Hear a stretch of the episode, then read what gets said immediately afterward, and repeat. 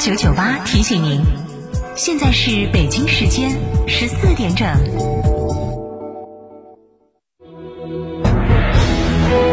成都的声音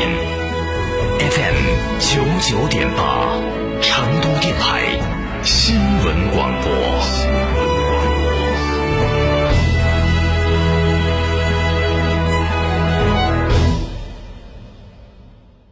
这是我的玩具，你不准玩。行了，你是哥哥，让着点妹妹好不好？二孩来了，问题也来了。关注厅堂 FM，爱听九一四微信公众号，点击底部菜单“二胎时代”或回复关键字“二胎”，订阅收听。一个孩子教不好，两个孩子不好教，还有机会获得原价一千二百元小雅音箱一台。华晨中华 V 三官降了，即日起购中华 V 三全系车型，官方直降一万五千元，另享至高三千元购置税补贴，还有低首付、零利息、零月供，金融政策任你选。国潮降临，势不可挡，详询当地经销商。港华紫金名装采暖八十平，全包九千九百九十九元。联系热线蒋先生：幺三九零八零零八零五三，幺三九零八零零八零五三。买皮卡就到长城皮卡，长城皮卡连续二十一年销量第一，先到嘉诚汽车购长城皮卡，享三千元抵六千元，一年零息政策，活动详询六五五五九三九三六五五五九三九三，买皮卡到嘉诚。梅赛德斯奔驰 V 级 MPV 萨米斯超长轴距空间，承载生活之大。现在更有重构置换及款待长享等多种金融方案可选。详情请洽授权经销商四川福奔零二八八四二幺六六五五八四二幺六六五五。年末冲量聚会，一汽大众纯德系 SUV 探歌，首付八千一百一十五元起开回家，探岳一万零二百二十元开回家。详询一汽大众申荣亚太 4S 店，地址成都新都北新大道，电话零二八六八九六五五八八。组团旅游就像是坐公交车，你用很少的钱就可以达到目的地；定制旅游呢，就像是打出租车，路线由你说了算，按照行程打表付费。自由行就像是自己租车，当然你要操很多的心，钱也不会少花，嘴也不会少受。所以说，价格不同，品质不同，合理选择旅游方式。我是老小张，我推荐成都广播电视台一路通旅行社，旅游咨询六六零零二三四五六六零零二三四五。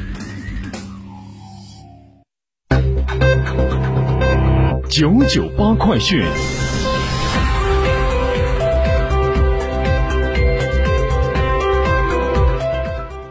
北京时间十四点零二分，这里是成都新闻广播 FM 九十九点八，我们来关注这一时段的九九八快讯。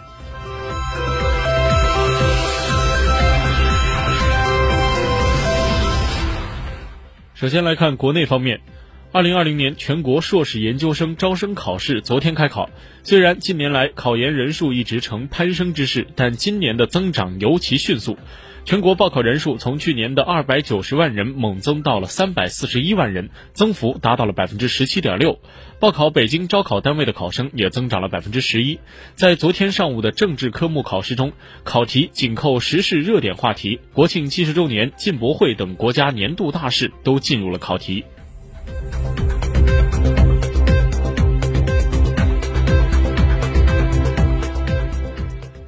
日前召开的中央经济工作会议强调，要加快恢复生猪生产，做到保供稳价。据了解，目前各部门正在加快部署新一轮的生猪稳产保供新举措，确保今后一段时间，特别是春节、元旦两节期间的猪肉供应充足，价格平稳。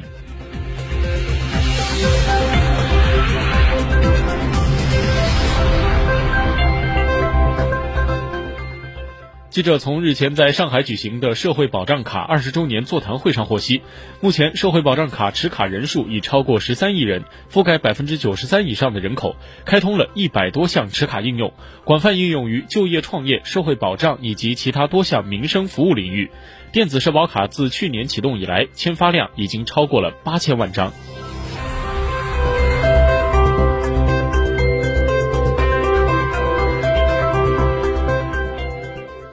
记者从国家铁路集团有限公司获悉，二零一九年十二月二十一号，铁路春运售票进入了第十天，铁路部门开始发售二零二零年一月十九号的车票。当日，全国铁路共售出车票一千三百二十六点四万张，其中铁路幺二三零六网售出一千一百三十三点二万张，电话订票售出一点四万张，铁路幺二三零六网售票占总售票量的百分之八十五点四。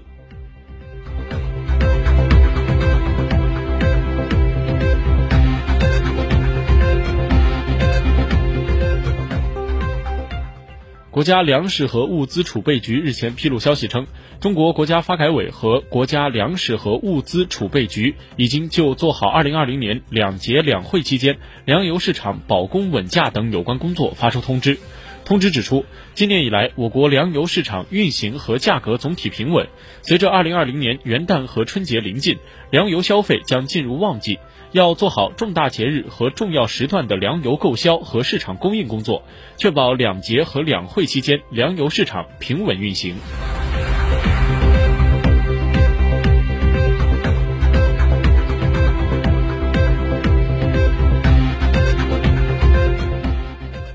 国家互联网信息办公室近日发布《网络信息内容生态治理规定》，根据规定。网络信息内容服务使用者和生产者平台不得开展网络暴力、人肉搜人肉搜索、深度伪造、流量造假、操纵账号等违法活动。规定到二零二零年的三月一号起施行。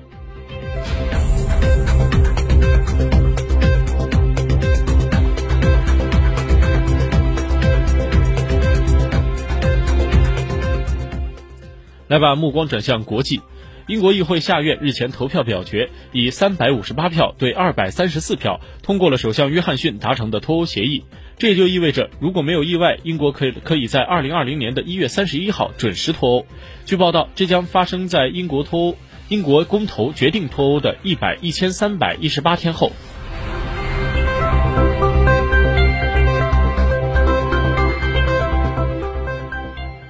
东京奥组委日前宣布。二零二零年东京奥运会预计耗资大约一点三五万亿日元，约合一百二十四亿美元，与二零一八年年底的计划预算基本持平。但日本国家审计委员会表示，与奥运会相关支出将远远高于这一数字。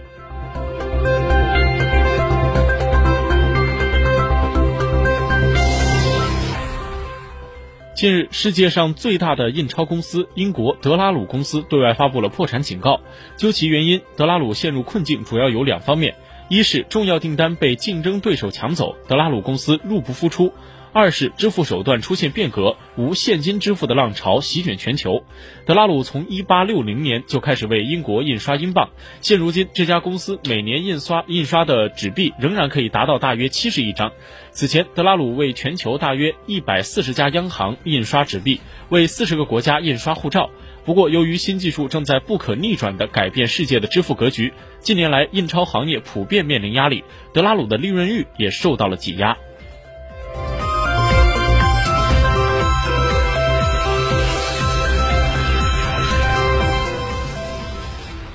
日本经济产业省日前部分放宽了三种半导体材料对韩出口管制。关于涂附在基板上的感光剂、光刻剂，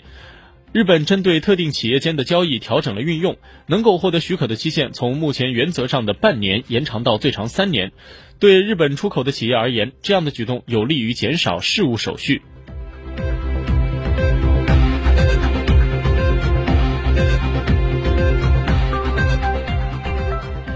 美国总统特朗普日前签署通过《二零二零年国防授权法案》，内容包括对俄罗斯北溪二号天然气管道。